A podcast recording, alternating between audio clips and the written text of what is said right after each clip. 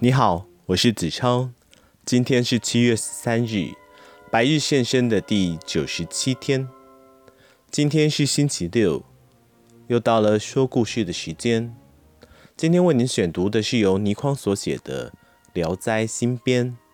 《聊斋新编》每一篇都是倪匡从《聊斋》当中精挑细选所选出来的文章，然后加以改编，给予它新的生命。所以今天为您挑选的是老饕。看起来行德像是全神贯注手中的酒杯，可是事实上他紧不转，眼角却斜向左侧，正留意着离他不远处那副座头上一老一少两个人的动静。晨雾蒙蒙，一早起来赶路的人不多，所以路边的客店显得相当的冷清。行德进来的时候，那一老一少已经在了。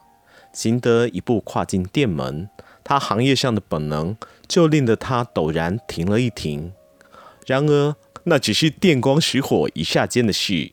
他甚至连眉毛都未曾抬一抬，就随意找了一副座头坐了下来，要酒要菜，再也不正眼望向那一老一少。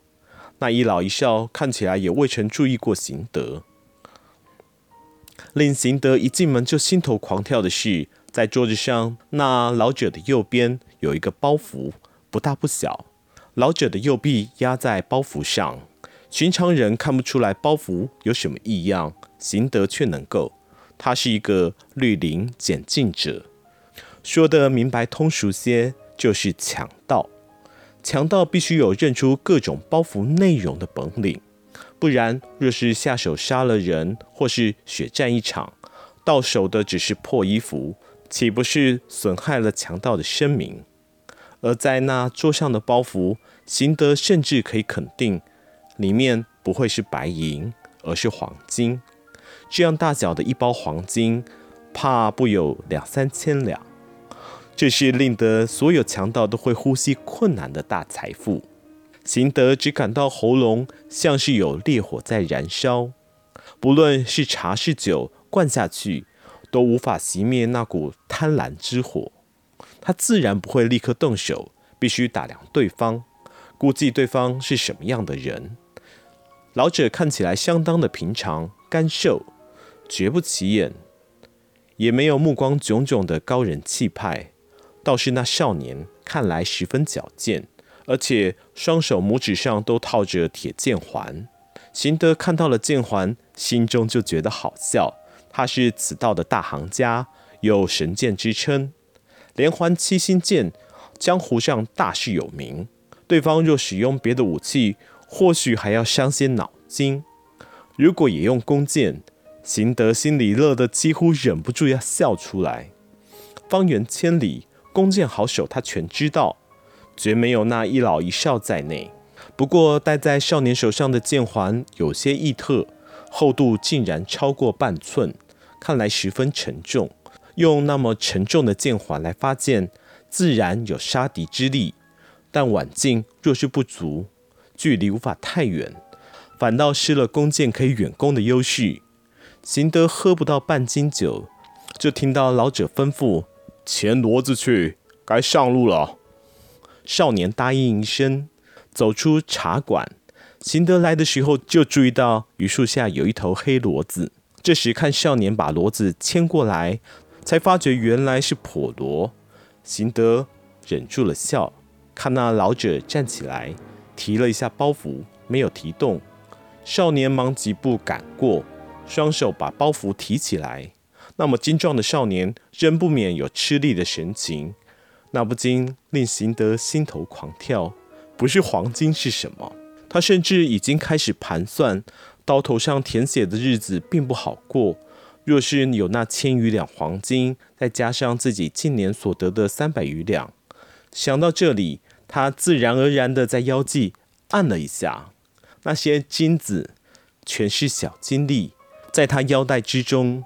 那么他可以洗手不做强盗了。眼看少年扶着老者上了普罗，走了开去。行得一点也不急，一头普罗走不快，大可从容下手。他又喝了两杯酒，本来还想再等一会，但一想到那么多黄澄澄的金子，心痒难熬，豁然起立，付了店账，大踏步追了下去。不出两里，就看到老者骑着軼骡，在道旁慢慢走着，不见了那少年，包袱稳稳地在骡背上。行德加快脚步，赶过了骡子，猝然转身，曲弓张弦，搭箭拉弓，厉声道：“留下金子！”老者勒定了骡，微笑，看起来不像是遇到了强盗，倒像见到了自己人，还含着头。声音听起来也很亲切，我是老饕，你不认得了吗？一面说，一面好整以暇脱的鞋子。行德懒得回答，手一松，弓弦发出一阵悦耳的声音，箭已急射向前。箭处在朝阳下闪闪生光，老者在骡上伸着后仰，伸出脚来，两脚趾一夹，便已将箭射而来的箭夹住。他用脚趾夹住了箭。我仰身子，凭这本领能干什么？行德吃了一惊，伸手夹剑的本事他也有，可是用脚趾夹剑，不但见所未见，而且闻所未闻。他一面吃惊，一面仍暴喝一声：“当然还有别的本领可以干事。”一句话功夫，他已取出了七支箭在手，那是他毕生绝学——七星连环剑，后发先至，先发后至。后剑催前剑，变化无穷，在七箭齐发之间，只能令得对方眼花缭乱，防不胜防。只听得弓弦连响，七支利箭几乎同时发出，而且忽前忽后向老者全面射来。老者取了先夹到的一箭在手，左撩右拨，将来箭一一拨开。可是最后一箭直奔老者面门。老者未能将之拨开，一个倒栽葱自骡子背上直摔了下来，跌倒在地，直挺挺一动不动。